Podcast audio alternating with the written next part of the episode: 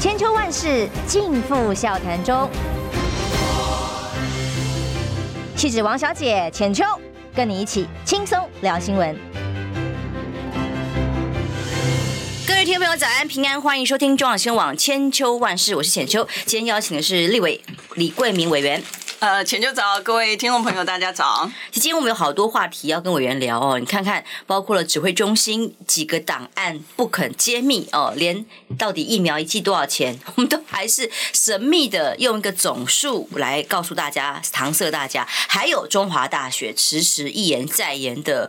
审定报告还不知道结果怎么样，更何况还有 NCC 想要钳制人民言论自由的网络的呃相关法令。不过呢，我们先看看时事消息哦。这个时事消息看到的是台南很凶残的发生了这个呃一位被被这个抓赃车，结果居然动手非常凶残的割喉两位员警，两位员警虽然配枪，最后被杀害了的此消息。当然在凌晨四点多的时候，这位嫌犯已经。落网了。那么落网之后，就看到了几个现象哦，包括落网之前，呃，我们的内政部长徐国勇哦哽咽喊着说天理不容，然后这个爸爸妈妈的心情会有多么的难过，所以要警察们他身上这这位嫌犯当时身上有枪，哇，随便开啊，这样那哽咽的哭了。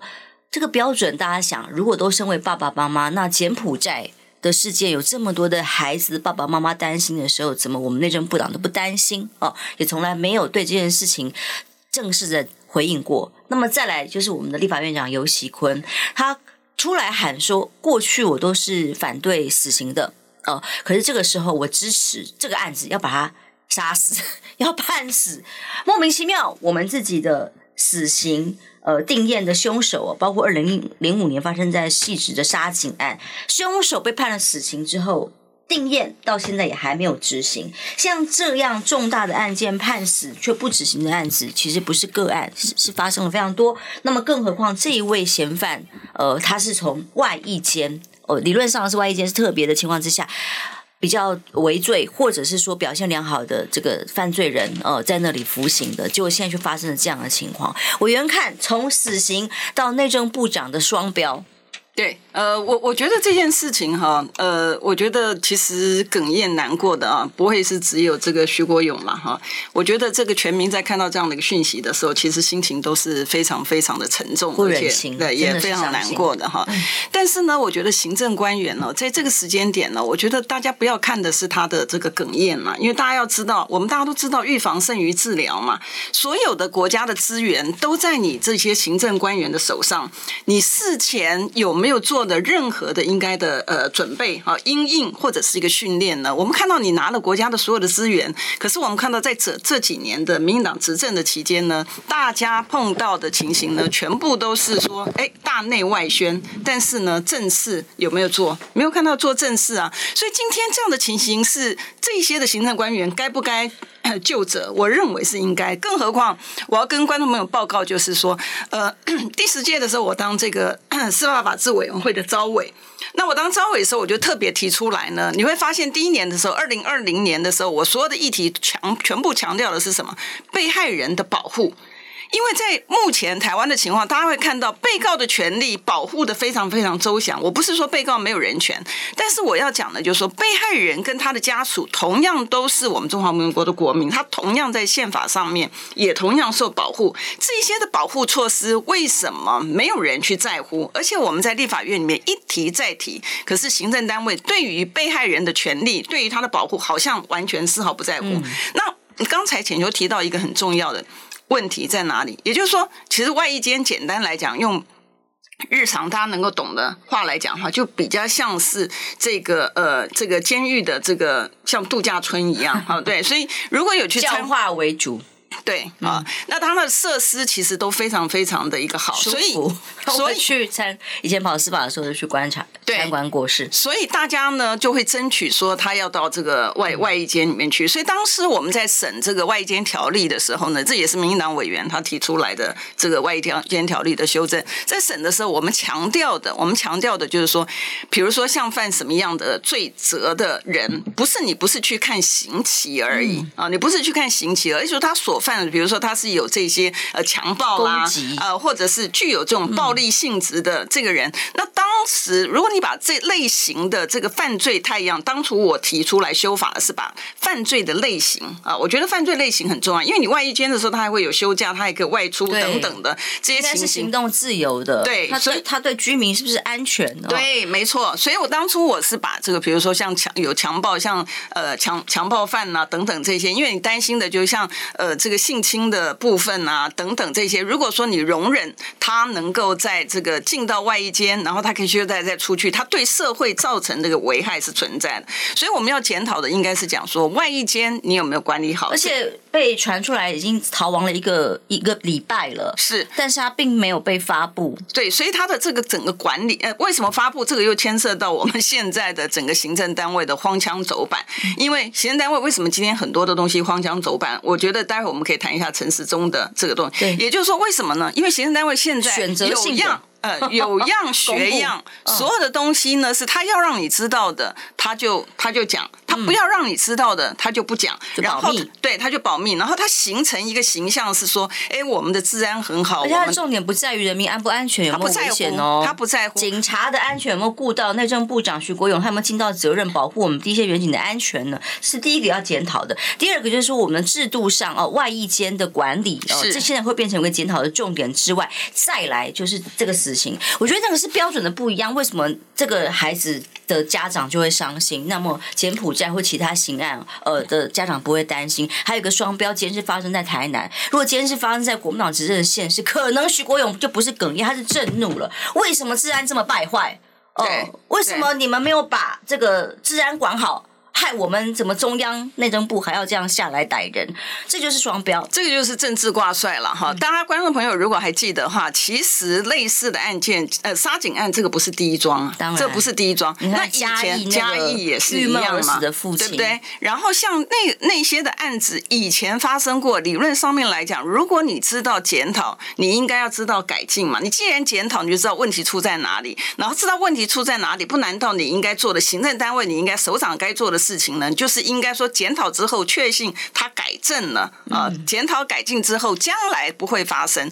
所以今天你流眼泪，流眼泪呢是全民都心痛。为什么？因为大家在事前已经跟你讲了，说这些东西对于警察要，警察是我们的保姆嘛，哈，所以他的安危重不重要？他安危绝对重要。但是其他的被害人的安危重不重要？也重要啊！你都已经事前知道了，为什么你不采取任何的一个行动？天天只知道要做大内外宣，天天只知道要编预算做大内外宣，然后要让人民知道的事情你就去美化它，不要让人民知道的事情呢你就掩饰。如果今天像这个情形呢，如果今天老百姓都知道像这样的一个危机存在的时候，我们现在其实老百姓都是在自力救助哎，不管是从这个防疫也好或其他也好，说的事情最终行政单位只有拿钱，他不做事，跑来跑去我也不知道。对，所以你就是地雷啊，对你就是像一个。未爆弹啊！我们当初在呃立法院里面讲说被害人保护的时候，这样讲这个性侵的时候，讲的时候，大家没有人理会，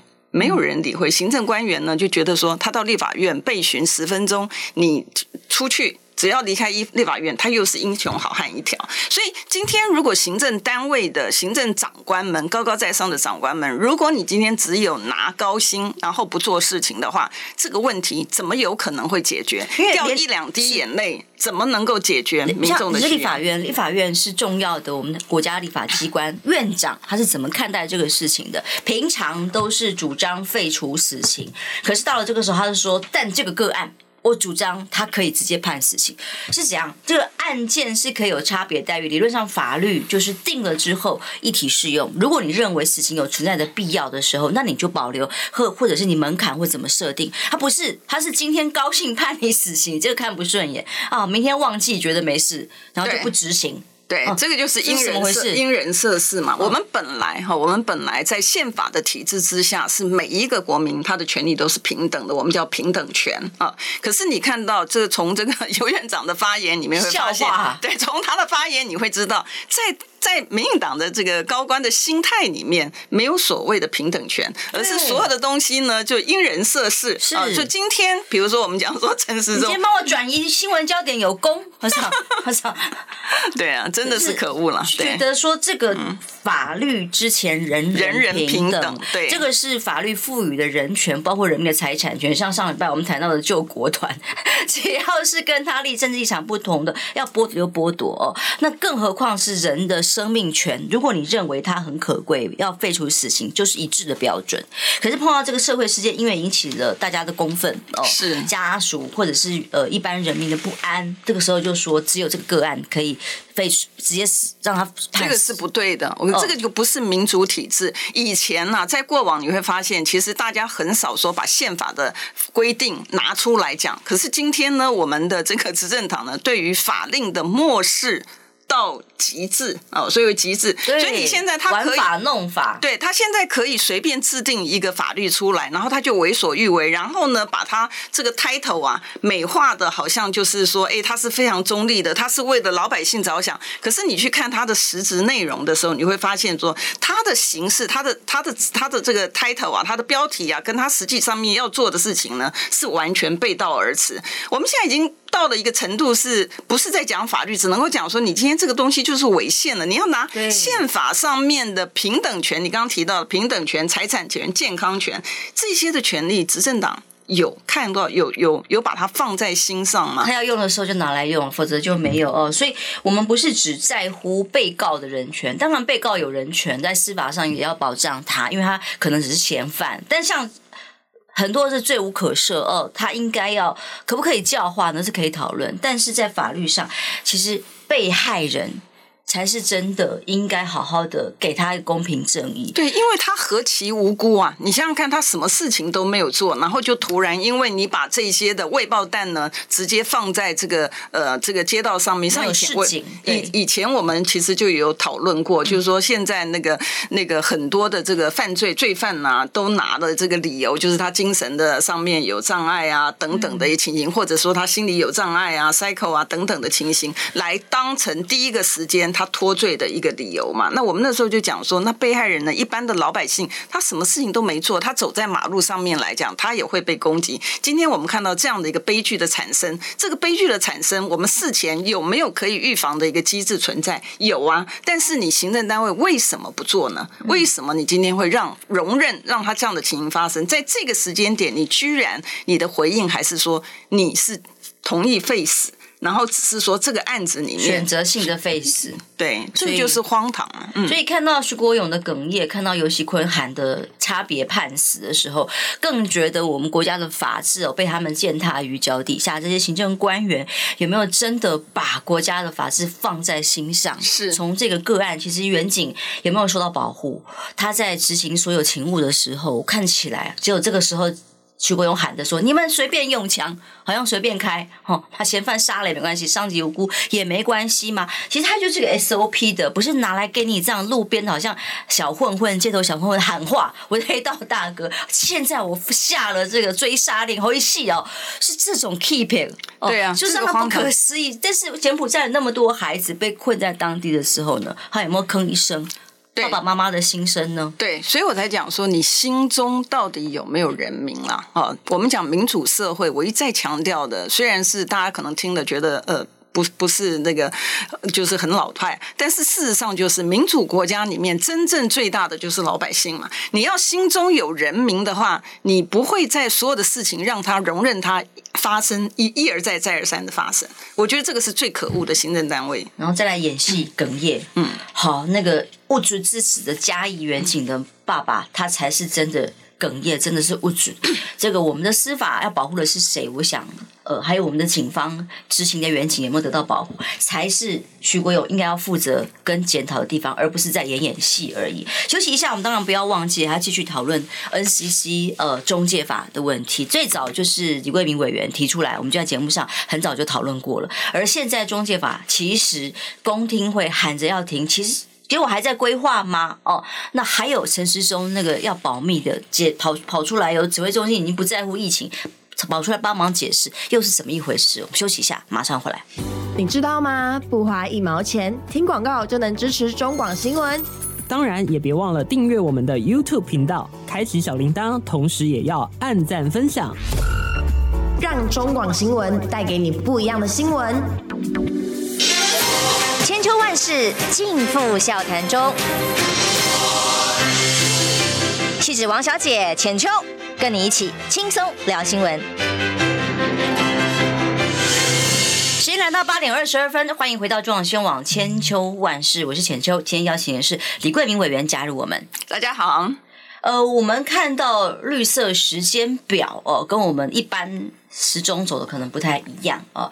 中华大学呢，本来号称前上个礼拜呃就要公布的一个审定调查报告，现在说再延一延哦，还没收到，然后又再延一延，再延一个月，不知道什么时候才能够看得到。没有错，我们知道他们的压力很大，台大都已经帮你先演了一遍了。可能看来更害怕，是不是？为什么就还要这样一拖再拖？你怕什么？然后有的时间表就播得比较快哦。本来指挥中心总每天两点记者会哦，就陈时中走的时候是随时可以调整，按照陈时中这个时钟的需要。当在野党或者一般民民意啊都在质疑说，为什么只有我们国家的疫苗的价钱跟采购预算是不能公布的时候，呃，那个陈时中讲了一个哦，全世界。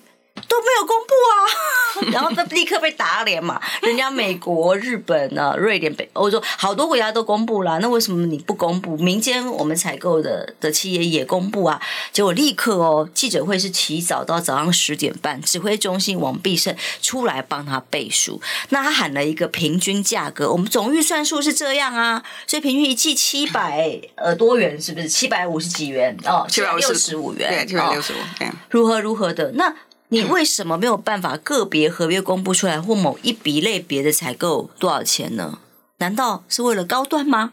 因为各个价格一比较起来，人家这个所有世界各国都公布，所以我们都知道平均价格是多少，大家都可以列表。只有陈世忠说人家没有，这样列表起来，哎，恐怕世界上最贵的是某一种牌子的疫苗。所以才会不能公开，不能够公布嘛。对，所以我就觉得这个真的是这个陈时中真的是呃喜欢撒谎嘛，因为他他每一次讲的这个内容，最终呢都被打脸啊。嗯、那你看到这个国外的这个对疫苗的价格里面呢，其实对于哪一种哈，比如说 BNT 是多少钱哈？BNT 我记得呃，应该二零二一年的时候，二零二一年三月的时候呢，他那时候是一剂是十九块美金了哈，一剂是十九块美金。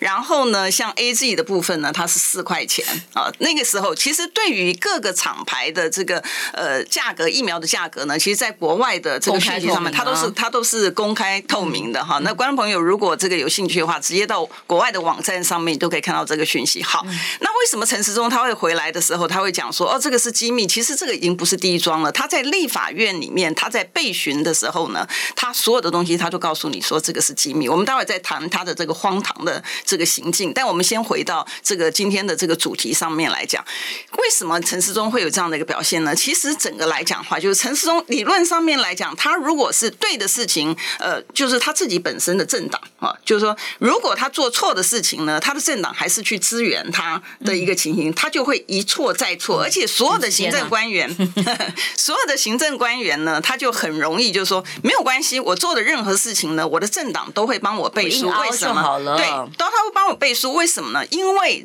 在我的政党里面，他的心中就不是老百姓，他的心中就是所有的东西政治挂帅。只要他能够赢得胜选，嗯、所以呢，他不在乎对于老百姓的权利造成什么样的是非，完全不在乎，所以他也不在乎他讲的东西会被戳破。你看到陈时中，他被他讲说，哎，这个都是机密的，这个最后面的被戳破的时候，你有没有觉得说，正常人，我觉得一般的老百姓，当你说做，不要讲说你是有意的，就算是你是无意的。嗯、你说不好意思，我口误了，道个歉没有哎、欸，没有，完全没有，而且他也他也不觉得说，哎，他他讲错了，他怎么样子？我们还讲说着徐小新继续骂，哎，对，对你知道，他就完全这就像大家可以想想说，明明墙壁是黑色的，他就硬要讲说他就是白色的、啊，对，那你怎么样呢？只要我说了算。现在的行政单位的行政傲慢到这样的一个态度，就是完全没有是非。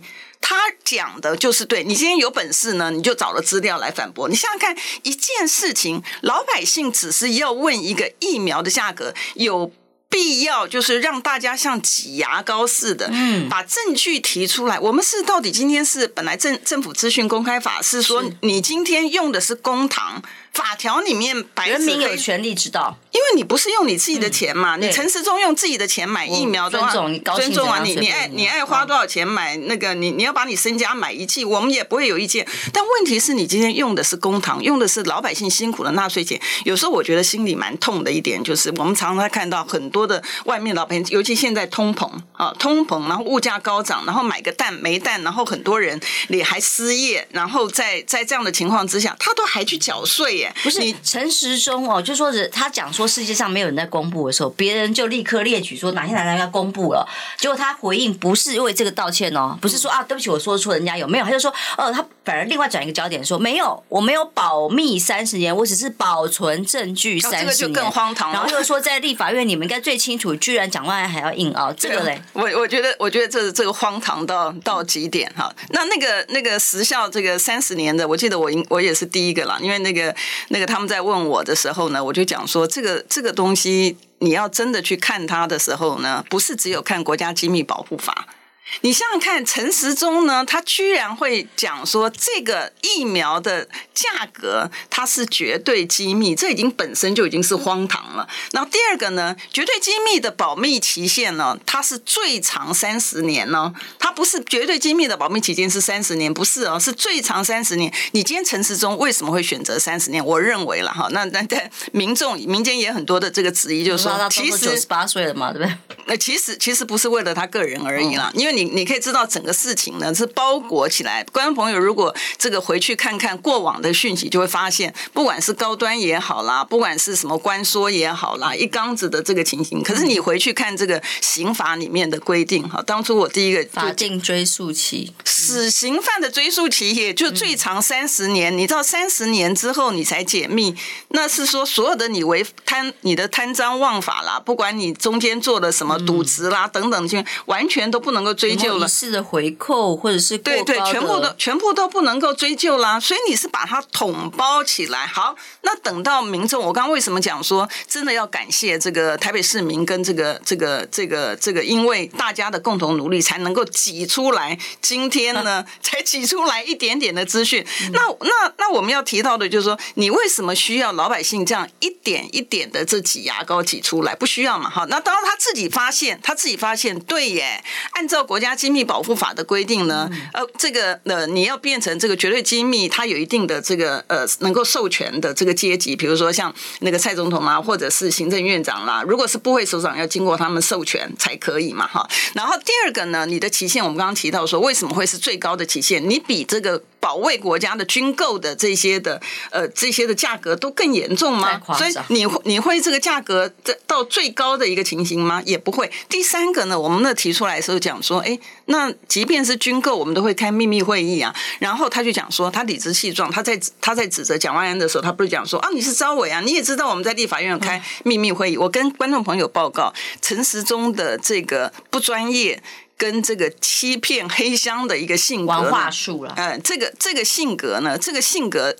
我觉得全民应该必须要知道，尤其是台北市的市民，他今天把那个遮蔽版的东西啊，他不是全部都涂黑吗？嗯、昨天陈玉珍，哎，陈玉珍也出来讲，赖香林也出来讲嘛，哈。但是你知道，在国外啊，在国际作业的实务上面，你把这个都内容遮蔽，遮蔽之后出来的文件，它叫做公开版呢。嗯，遮蔽出来，赖香林不是讲说就可以公开了才对？对你，你既然遮蔽，嗯，它就是不含机密的资料，它就是公开，它就是公。开的那个，所以它并不是机密资料。你在秘密会议里面，你在调阅小组里面，你怎么能够提供一个公开版，然后叫大家要签？这个就不对的嘛！哈，这就违反国际立法委员呐。对，而且他是事后再来说，我已经给你了。他是违反国际国际上面的一个实务作业，所以我一再强调，台北市是国际都市，我们的台北市的市长的领导人他必须要有国际观。所以你今天如果说把台北市民的素质想的这么差，然后你讲一个跟国际上面完全不相干，刚刚前面已经提到说，嗯，各国都没有公开啊，然后后来发现被打脸啊，然后今天你拿这个遮蔽版的部分，在国外其实它叫做公开版，只一旦遮蔽之后，它就叫公开版，它就不是机密版。你拿这个东西到立法院，你却去糊弄这个呃立法委员啊。那第三个呢，我觉得更好笑的就是昨天出来讲说，哦，我们不是说它那个机密，我们是讲说保存期限是三十年，拜托一下。拜托一下啊！保存期间，只要你有争议的事件，你看像比如说公司法啦，我们看一般的老百姓比较能够体会这个公司法，一般的企业经营的公司法，你就会知道说，当你有争议发生的时候，你的保存期间，你虽然原来规定的，假设你原来规定是三十年，你有争议之后，你的保存期限是在争议期间你都要保存呢。嗯，像税也是一样啊，同样的一个情形，所以你今天拿保密跟保存，你是侮辱台北市民的智慧，他只差。差了一个字，它只差了一个字，可它差很多啊，它差很多啊，对不对？你保存的资料不表示它是机密。对不对？今天你在谈保密期间跟你的保存期间，其实它是两回事情。你怎么能够把你保存的期间，哎，对，嗯、你就想说只差一个字，所以我说这个你真的是侮辱台北市民的智慧哦。他是在保障厂商，不是保障民众。他就说，因为我们这个呃商业的合约嘛，合约内容厂商怕被比价，所以不可以个别公开这个数字哦。可是呢，他其实很多过程是不不在乎，没有追究这些疫苗可能对人民的。伤害或者是干嘛的，然后呢，在这个所有过程里，哎，保障了厂商的权益啊，让他怕比价的时候，可是你总可以有个 overall total 的数字告诉大家嘛。结果连这个数字都不敢提供给大家，变成一个总数，连冷链到底还有哪些花费都没有加入，然后人家国外都可以在联合国的一些这组织上面都可以直接呃公开的查阅。点出来每一季的价格的，就只有台湾什么都查不到。然后王必胜出来提早的配合陈世忠开记者会的时候，还变成指挥中心变成陈世忠的浮选浮选单位的时候，出来讲还是说我可以讲啊。如果这样总预算加加平均起来，一季平均七百六十五。那到底秘密在哪里？哎，我我我我这个要再让我有个机会理清一下这个国际的食物。我们刚刚已经先讲了，它这个遮蔽版，遮蔽版在国际上面来讲，它叫做公开的资料，它不是它不能够把遮蔽版的当成机密的。呃，我如果观众朋友注意这个呃这个国外的讯息的时候，我会发现上个礼拜其实很热门的一件事情就是 Trump，Trump、哦、Trump 在他他他被搜索，呃，他被搜索，抄家，对，然后他被搜索的时候，里面有搜一些的这个 classified information，就是那个呃以这国家的这个机密资料哈。那那法院呢？他就讲说，那对于那些 classified information，那些就是是的确有有这个被编列为机密的部分呢，那些资料你把它涂回，就像今天那个呃卫福部做的这个是六行字涂掉三行半，对，看不懂六行字涂了三行半看什么？对对。但是我今天要提到的就是说，这个为什么会是离谱呢？因为其实，在你。呃，大家可能记得陈时中前两天的时候还理直气壮的讲出来说，哎，这个东西啊，这个东西都是这个呃机密的一个资料，这个呃保密条款呢是国际商业条款上面来讲，他还指责说别人呢是不了解这个商业的这个基本上面。可是我跟大家报告的，后来他后来也承认了，所以我刚刚前面讲说为什么每一次都是挤牙膏来一点来一点的一个原因在这里。保密条款在国际惯例里面呢，我觉得很我的学生代都知道了好。那其他我相信那个其他的专业的人士也通通都知道，就是说保密条款里面一定有除外的规定。当然啊，除外的规定里面有一条哈，一条里面哈，先不去讲说什么呃国会的监督呃法院的。命令先不去讲这个，单纯的讲里面说，如果你在其他的场合你可以拿到这个资料，然后你没有保密义务的话，它就是落入在除外条款里面。嗯、这个是非常标准国际间接受条款。那我跟大家报告，这在二零二一年的时候啊，在它的这个网这个这个国外的讯息，它上面呢对于这个 BNT 也好，他说哎它的价格那个时候了哈，讯息它就是十九块五，然后呢这个 Moderna 那个时候的价是十六块钱啊，那。Novavax 呢，它是十块钱啊，然后呢，这个像 AZ 呢，它是四块钱，这样子的一个讯息，在清清楚楚、清清楚楚的公布，不同的不同的疫苗，它的价格是不一样的。所以陈时中陈前部长，你今天要竞选这个台北市的市长，好歹你这个黑箱的习惯，因为台北市民真的素质是很高的。这个黑箱的习惯呢，真的。不要再拿出来用在这个骗大家，对，在在骗大家，因为大家的智慧没那么好骗。对，而且你掉进去商业条款，你不是在讲说你懂这个商业条款吗？商业条款里面这个就是一个除外的规定。可显然是不懂吧？怎么还是不呃假装假装不懂？假装不懂，他为什么？他就是要把它掩盖。你看三加十一，三加十一监察院嘞，对啊，对，三加十一监察院的这个报告出来嘛，哈，报告出来之后，然后我们老百姓觉得很奇怪，我觉得很快的看一下呢，你就会觉得莫名其妙的一点是说，当初陈世忠不是说他把资料都交给监监察院了吗？对。而监察院为什么说他没有这个会议记录？那那那你陈时涂掉三行半，连涂都不涂，直接不给你吗？哦，对。好，我们先谢谢董内我们的朋友 Amy，因为他是给超级留言。支持委员的，他是美丽智慧的李委员、大律师教授。哎，谢谢我，还有我，我不好意思，我一起念一下自己的好不好？美丽认真的浅秋，早安，谢谢。一早讲到优质委员口才很棒，请李委员多上节目哦。其实就是因为委员很专业哦，所以他有很多的在呃司法上、法制上面的把关，可以帮大家来好好的呃剖析啦，不会被这种话术给骗了。因为指挥中心这种变成竞办。那么国家机器变成浮选工具，然后对于人民所选出来的立法委员，要么就苏贞昌一样的辱骂，要么就是要什么资料不给，还要么哦资料六行图三行半，然后告诉大家哦没有啊，机密我们的秘密委员会都让你们看过了，就是这种一片再骗的手法，对。是，然后待会儿我们要多花一点时间来谈这个 NCC 的中介法，其实这个也是很重要了哦。呃，我我们呃当然希望包括治安事件呢，大家要要监督，也希望这样的不幸意外不要再发生。那可是真的不要忘记了更长远的影响台湾长治久安。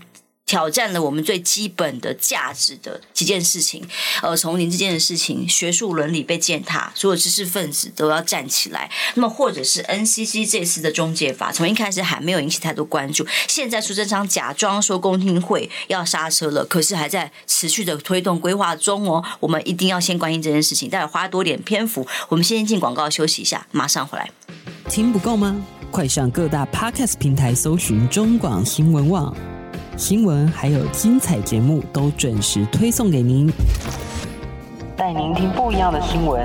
中广新闻，千秋万世尽付笑谈中。气质王小姐浅秋，跟你一起轻松聊新闻。望先往千秋万世，其实柬埔寨还有很多亟待营救的这个年轻人们哦。我们的政府呢，现在好像也不太提了。那因为有别的案子可以可以不用让他负责任了吗？其实，在外交手段上，还有警政呃联手的，不管用民间或联手其他国家的使馆的上面，一定有努力的空间。但我们现在好像没看到他们在谈了。那么还有一件事情，呃，我们 NCC 自己变成一个太上机关，要用中介法。来钳制人民宪法所保障的言论自由。那么，因为被舆论给这个踏法哗然，尤其是网友们爆炸，所以苏贞昌说要喊刹车了哦。那民众党有这个立委们到 NCC 门口去抗议，他说：“今天我们不说话，未来我们就没得说话了。”所以苏贞昌喊说公听会要暂停，结果呢，他还在规划中吗？而这个草案最早是李贵敏委员跟我们提出来，我们在节目上就聊过。而现在这个草案要怎么进行？呃，程序才能够真的把它挡下来，而不是他只是假装先放着一阵子，再把你推到立法院去，一丢进去人数多数，又把你直接强度关山过关了。呃，昨天呢，立法院党团，国民党立法院党团呢也开了这个记者会啊。那昨天的记者会呢，其实已经不是在立法院不是第一次开了，因为第一次开的时候，那个时候我就呃有呃有参与哈。然后我那但是因为当天是刚好发生林志坚的那个论文抄袭的事件，所以所有的讯息全部都是到那个林志坚论文抄袭的部分。然后对于这部分，那我就跟观众朋友特别的呃很简单的讲，我当初为什么会提出来的一个原因呢？简单来讲，在我。其实观众朋友今天已经可以体会到了哈，从我在讲我在讲的时候到现在，其实有一段时间，大家已经这段时间里面都验证的确是这样情。因为在我们的整个呃生活当中呢，你发你你其实有两部分，一个是你的实体的生活，就像我们现在面对面的；另外一个呢是你的网络的生活。你在网络上面呢，尤其在现在网际网络的这个世界里面，网络生活它的散布力其实是比你我们实体，比如说我今天要见你的话，我们必须呃还要花时间，还要这个这个集结，所以。但是你在网络上面来讲，它那个速度是相对应是非常非常快，所以网络世界重不重要？非常重要。民党就是发现它很重要，发现只要掌握了就会赢啊。对，但是你去看到民党最厉害的一个，他是用话术治国，他对于国家的基础建设他完全没兴趣，可他就是所有东西都是，你看他的这个标题啊，这个法它上面讲数位中介服务法，哎，多中立啊！看起来就是说老百姓能不能够体会到说这个数位中介服务法跟老百姓之间的生活有什么样的关系？没有哎。那我们你刚刚讲的是用柬埔寨的这个事件来讲，柬埔寨那个网红呢，他在提出来的，他在他在讲说，哎，对于这个援救啊等等，这个他其实是在示警，他的目的很重要。为什么呢？一般一般来就是说，一般的民众来讲，让一般的民众知道说，哦，有这样的事情发生，然后呢，家长会觉得说，哎，那我的小孩，年轻朋友是会看这些网红的频道的，就知道哇，其实原来这个管道这样的资讯是危险的，不要轻信。不要轻信，这个教育的概念。然后还有观众朋友可能会这个在透过网络呢，现在很多网络的诈骗，同样的，大家记得就是说，很多人讲说，哦，你这个防疫的部分，你可以领多少的钱呐、啊，等等的，这些其实都是诈骗的，嗯、对不对？手段。那你透过网络上面来讲，因为有人提醒，所以被害的这个呃频率呢就可以降低，呃，对，防范于未然。嗯、所以我们讲防范于未然很重要。嗯、可是。这个数位中介服务法美其名是，他说他要去管制这些的 Giant，所以大家在听到这个讯息的时候呢，会觉得说，哎，对啊，对啊，像欧洲也是一样啊，欧洲也是一样，所以管制这些 Google 啊 China 的这些东西是有必要，可是不是哦。他在他的法条里面，我们上次就有提出来，他在他法条里面其实是挂羊头卖狗肉，讲的好像是他为了，哎，他讲的是好像说对于使用者的权利的保护。可是你去看他的整个里面，他对使用者的权利保护了什么？我记得上次我们在节目里面就有提到，我们常常接到这个请愿呢，民众的请愿上面讲说，哦，使用者他被限制他的一个权利啦，然后或者他发生争议的时候呢，然后这个他不他被停权，可是他的那个钱呐，他 credit card 还这样，然后。我们就发现说，我们在跟这个民众在跟 Google 之间啊，或者是这些巨大的这个巨人之间的这个交易呢，它使用的法令规定呢是不符合。呃，它是比如说美国法，然后呢，它的这个管辖法院是在美国，然后呢，它使用的语言，因为我们还帮民众还去打电话，用电话跟对方沟通，哈，就是说希望他那个钱要退回来，也是要用英文呢、啊。你今天既然要保护民众的权利，你的整个的法的着重点，不难道是应该在这个上面吗？嗯、是。可是你看到他是不是这样做？他不是这样做，他在第一个时间，我记得我们那时候就有讲他的第十八条规定，我看的时候我都傻眼了。你你，我们以前在讲说这个马王之争的那个对于那个监听票的部分呢，是都已经提到你所有的东西，你在发监听票，你必须要去取得法院的，取得法院的这个裁定嘛。是，可他居然在他这个法条里面，我看了傻眼，是他第十八条里面讲说，在法院裁定之前呢，他就可以直接加警示。然后呢，你觉得你觉得这个呃行政单位不管。是 NCC 啊，NCC 这个陈耀祥他是学法律的，对不对？苏生苏院长也是学法律，虽然现在苏院苏院长撇掉了哈，他就讲说这个是这个 NCC 的这个个人的这个跟他这个就是说没有送到行政院来，才不相信。对对，但不管了，就这就像刚才那个三十年一样哈，三十年前学法律人大家才知道说他是不是这个追溯时间这个三十年他是规避那个，但我们回到今天这个主题上面来讲，他在里面呢最可恶的就是你在看他说哎标示有什么。大了不得的，我们都讲说每一个人的名誉，你在你网络上面，你被标示了说你的讯息是假讯息的话，你还有翻身三十天，你还有翻身的可能吗？我刚刚前面讲说，很多平台就直接会下架了啦。对，那我要提到就是浅秋现在讲的，他在那个是第十八条的规定，可他在十一条的你规定了他怎么样？他为了他知道说这些 giant 的这些巨巨巨大的这个网络的这个巨人呢、啊，他不见得听你这个主管机关的这个话嘛，所以他就在这个法条里面第十一条里面讲说，如果你知道有涉及啊这些违法的情形的话，然后呢，你你就去。把它这个移除啊，或者是限制的话，你就免责。对，不然你还要被罚款。对，那你想想看呢？以这个国外的这个，因为我们以前当这个国外国际的律师嘛，哈，所以我们处理很多外国人事，所以他在决定他要怎么样做之前，他其实都有 legal opinion，就是都有这个请教过律师。对，律师在看了这个法条之后讲说，哎，你你只要啊，你只要按照他的去做之后，你就。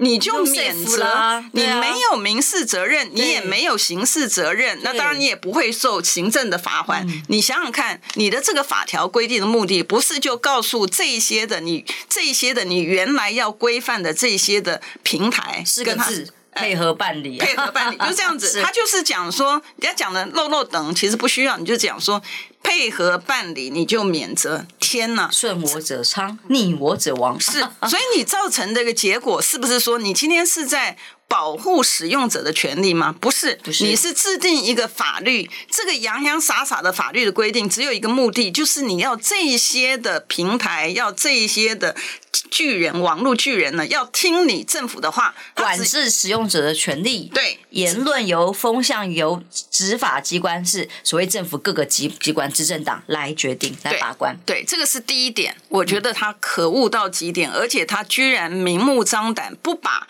民主国家里面，老百姓的言论自由放在宪法保障的哟，十一条哦。对，但是他也很会规避哦，他就讲说我没有啊，哦，我不是在。保规范个人，我规范平台，那不是意思一样？其实真的是很会用话术骗人，借刀杀人呢、啊？啊，我的言论要上平台才能够出去啊！是啊，是啊，所以我们刚刚为什么花一点时间讲说这个网络上面的影响力，它的散播力是很、很、很、很大的，而且你造成的影响，你对于这些使用者，我刚刚才举例说，像这个呃柬埔寨的事件的话，如你为了要你的面子，你看外交部不是出来讲吗？还指责别人吗？还叫别人不要以讹传。传讹吗？对不对？后来虽然改口了啦。对了，虽然改口，但是为什么？今天如果说数位中介服务法能够让他过的话，根本没有这个问题，因为他直接讲说下架。对对对。所以大家呃 假的，所以大家都以后在所有的。我们整个台湾里面呢，我们看不到事实的。真相。吹哨者他也不能够吹哨，因为一吹哨上平台他就被整个封杀掉。这一是第一点。第二点呢，我要跟观众朋友报告的。就是说，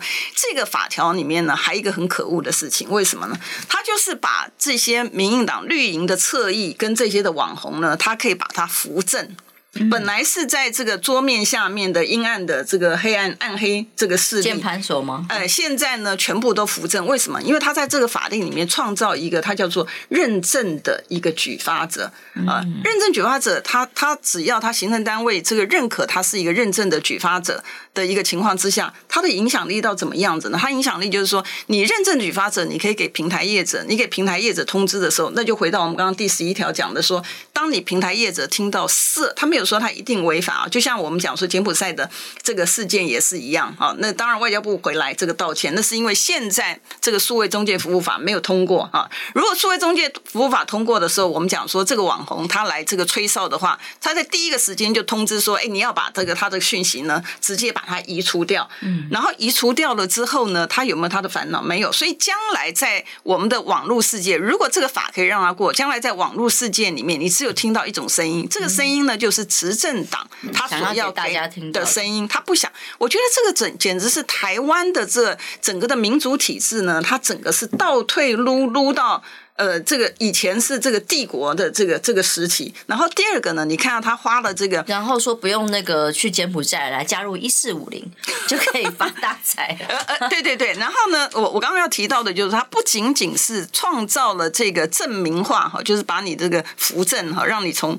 台面下到这个台面上之外，更重要的是，他透过这个法定提供你金元，对，呃，提供你金元，然后还提供你位置，合法的哟，合法的，对，还提供你，因为金援里面呢，对于这个呃，这个呃，他不是要设立的一个，他有个二十五亿的这个基金，要设立一个财团法人嘛，嗯、然后呢，这个是立法院不能够监督，哎，钱从哪里来？我再一次讲，如果这个钱是从你陈耀祥。口袋，我们没人对，没人不没人在乎。但你是从老百姓的辛苦的血汗钱，又是我们纳税钱又是我们纳税钱，没错。嗯、然后最可恶的，去年这个还超增四千四百亿。所以我刚才为什么讲说老百姓，我每次在路上苦啊，我们好可怜、啊，苦苦哈哈的东西还要把钱挤出来缴税，然后你钱居然是这样乱花，然后。如果你去看那个法条，真的很可恶。我们还没得监督，莫名其妙，还没得监督，不止没得监督，你怎么用？而且呢，跟大家讲说，它实际上密用的还不是说你设立基金的这个钱而已，它里面条文里面呢，如果你真的去看它条文，它真的可恶。写这个法条的人呢，真的是我觉得就是全民的公敌呀、啊。他这是全民公敌，他就讲说呢，对于这个二十五亿的部分呢，这个只是他的这个呃基金的这个基本盘而已，他这些的他是可以去使用。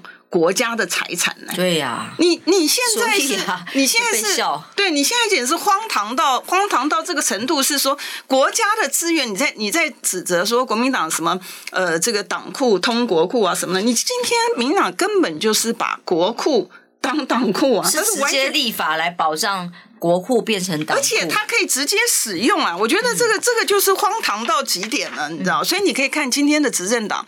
到底他有没有心中有没有人民？到底有没有我们台湾这块土地？这个不管是这块土地，或者是我们的人民价值，创党价值是什么？早就都不见了。对对，不是。可是苏贞昌是不是还在骗呢、啊？哦，就是苏贞昌虽然因为舆论爆爆爆炸了嘛，尤其 PTT 啊几个王王主想他生气的是说，怎么会开公听会？哦，怎么会？他说怎么会开公听会？我猜了，我猜了。公听会找这些人，你也要管制筛选，像话题搞这么大，哎，我跑去把 MCC 委员笨呐、啊、笨呐、啊，不会操作。不是我，我觉得应该是这样讲哈，简秋，我觉得应该是这样讲。我觉得就是说，你只要有一点点专业素养，只要有一点点良心的人，是啊。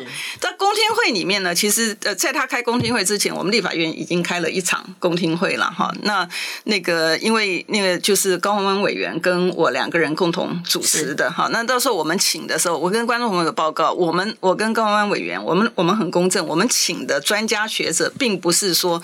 呃，我们是各个啊、呃，各个专家学者，我们都请，没有分党派，因为我们觉得这个议题呢是非常重要的议题的，呃，所以他要听听不同的意见，所以在邀请的时候本来就不同。但我要跟大家报告，如果大家去看那个公听会的你们记录里面，连民进党的立法委员都反对，反对，因为我讲说，你只要有一点点良知的人，嗯、你都不会。说你赞成他的版本，因为他今天呢，NCC 提出来的讲说，他说他按照欧盟的 DSA 的规范啊，但是我我再一次讲，就是说你表面上面来讲，不管是标题也好，形式也好，你都讲得很冠冕堂皇，所以为什么我讲说挂羊头卖狗肉？你实际上面卖的内容呢？因为刚我前面一开始不是讲这个十八条吗？我记得民进党的那立委还讲说，他去查啦，他的助理去查啦。欧盟的规定跟他讲的东西呢是不一样的，所以你可以看到呢，就说你要通过一个法令的时候，你不在乎你用欺负老百姓、欺骗老百姓的方法，想要偷渡，但实际上面来讲，连你自己执政党的委员，你都自己出来就讲说没有哦，这个实际上面欧盟的规定呢，跟你。今天 NCC 提出来的规定不一样，所以我请。但后来很多人缩回去了，除了少数一两位，大部分人虽然在这公听会上面有记录的，对，可是后来在公开的辩护上的时候，要么就选择不说话，对，那要么一出来就被出征，被自己一四五零出征，所以这就是他们现在可悲的地方。等于说之前林志坚台大事件呢，让我们大家看到蔡英文总统领导的团队是跟知识分子为敌，而这一次 NCC 出来的提出来的中介法是跟全民为敌。是，但我我要问的是，苏贞昌号称要把这个法暂缓呐，草案暂缓呐，哎呦，又还没有真的送进去立法院，你们紧张什么？然后、哦、这个就不对，这是非常。哦、但是所以现在。却说公 NCC 其实公听会还在规划吗？他只要跟社会充分沟通，取得共识就好了。对，所以我昨天在开记者会的时候，我还特别提到，我觉得就是说，今天对于 整个台湾对于人民的关心呢，我们需要全民一起来了。因为在过往有没有类似的情形，我前秋大家也记得，其实在呃，应该是一两年前的时候，那时候不是法务部推出来科技侦查法嘛？记不记得？科技侦查法那时候也是一样，居然是想到说，透过你后门。这个木马城市的方式，然后进入你的这个手机里面可以收集。观众朋友记得那个对呃 韩国 N 号房事件为什么能够这么惨烈？就是因为他透过这个呃技术呢上面呢，他去骇客，然后取到你的个人资料，然后对你个人造成伤害。可是当时我们在提出来的之后呢，我觉得法务部他也欣然接受啊，他也欣然接受。所以科技侦查法当时法务部是把它撤回的。今天呢，既然你苏院长讲说这个你。你在网络上面集权这个集结你的集权的这个呃前置言论自由这个中介法，美其名为中介法 是有问题的嘛？对你今天他就真的不要再提出来了。那他不，他没有，他只是表面一套，私底下仍然在规划进行当中。到时候全万突然给你送案了。时间到了，非常谢谢委员，祝福大家平安健康。